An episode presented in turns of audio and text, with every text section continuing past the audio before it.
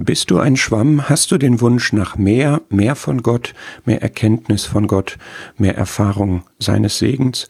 Dann bist du in guter Gesellschaft und zwar in guter Gesellschaft auch mit Menschen, von denen das Neue Testament berichtet. Ich habe hier mal ein paar Beispiele rausgegriffen von ganz vielen, die es gibt, die zeigen, es ist gut, sich nach Gott auszustrecken. Es ist gut, viel von seiner Herrlichkeit erleben zu wollen. Da sind zunächst zwei Frauen in Matthäus 15, eine Kananäerin, die zu dem Herrn kommt und ihn um Gnade bittet letzten Endes. Sie hatte keinen Anspruch, den sie verfolgen konnte ihm gegenüber, sie gehörte nicht zu dem auserwählten Volk, aber sie hat ihn erkannt und verstanden als jemanden, der nicht nur Ansprüche befriedigt, das, was einem rechtlich zusteht, gibt, sondern der aus seiner Gnade heraus das Unverdiente gibt. Und so verfolgte sie dieses Ziel der Heilung und hat sich nicht abwimmeln lassen von den zunächst abweisenden Reaktionen, sondern hat Beharrlichkeit gezeigt. Und das ist Glaube. Es ist Glaube, wenn ich eine Erkenntnis von Gott habe und darauf gestützt ein gottgemäßes Ziel verfolge und mich auch nicht von Rückschlägen und Hemmnissen abhalten lasse, sondern vertrauensvoll, glaubensvoll, erwartungsvoll immer wieder zu Gott komme. Und das ist letztlich das, was der Herr in dem Beispiel aus Lukas 18 auch vorstellt, am Beispiel dieses ungerechten Richters wo es dann letztlich heißt, ja, ich werde doch wegen der Unverschämtheit dieser Frau alleine schon werde ich irgendwann klein beigeben und dann sagt er, da ist doch Gott noch ganz anders. Gott ist doch sowieso einer, der gerne gibt. Gott ist doch gütig und wir sollen beharrlich beten, wir sollen anhaltend beten. Wir sollen nicht, wenn sich ein Gebet nach ein paar Tagen, ein paar Wochen, ein paar Jahren nicht erfüllt, sollen wir nicht deshalb loslassen und klein beigeben, sondern wir sollen den, den Segen anstreben. Wir finden da Beispiele auch im Alten Testament bei Jakob, ich lasse dich nicht los, du habest mich denn gesegnet zum Beispiel.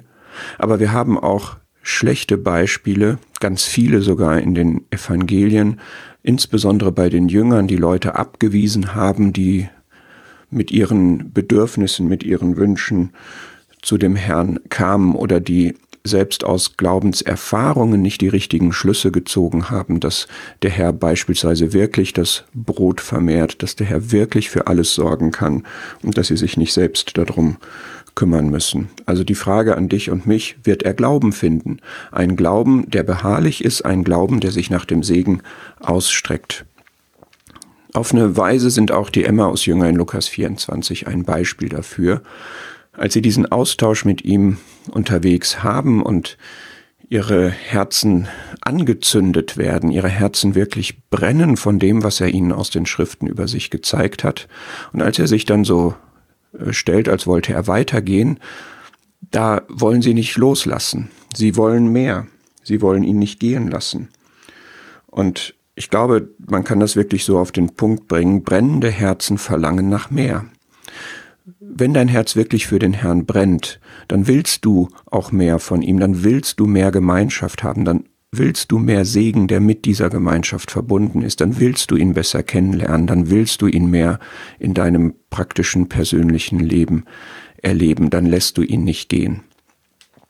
Und Paulus, wenn wir das jetzt mal von der lehrmäßigen Seite betrachten wollen, der zweite Korintherbrief ist im Grunde ein Brief der Überfülle, der Apostel Paulus ist ein Apostel des Übermaßes, wenn Sie, wir so wollen. Du kannst das mal in, gerade in diesem Brief nachvollziehen, in welcher Hinsicht da überall der Begriff verwendet wird, überreichlich, Überfülle, Übermaß, Überströmen. Und dafür steht Paulus. Ich habe nur mal zwei Stellen rausgegriffen. Es geht einmal um die überschwängliche Überfülle, das Übermaß an Kraft. Ja, und wirklich jetzt mal die Frage, ist das das, was mein Leben kennzeichnet, dass Gottes Kraft in meiner Schwachheit vollbracht wird, dass ich nicht auf meine Schwäche fixiert bin, sondern die Schwäche die Plattform ist, auf der sich Gottes Kraft, und zwar die übermäßige, übergroße Kraft Gottes verwirklicht. Und in 2. Korinther 9 geht es dann um die Gnade, die dort auch im Kontext gerade materiell verstanden wird.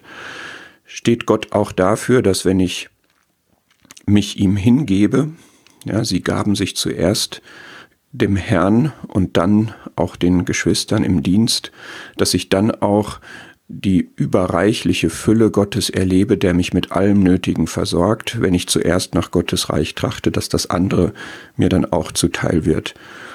Und dass ich davon immer mehr will, dass ich immer mehr Kraft und Gnade von Gott erleben möchte, mich dafür auch zur Verfügung stelle. Das kann ich alles nicht erwirken, nicht ertrotzen, nicht ähm, leisten, sondern es ist alles Gnade, aber eine Gnade im Übermaß, die auch der Maßstab meines Lebens und meines Betens sein soll.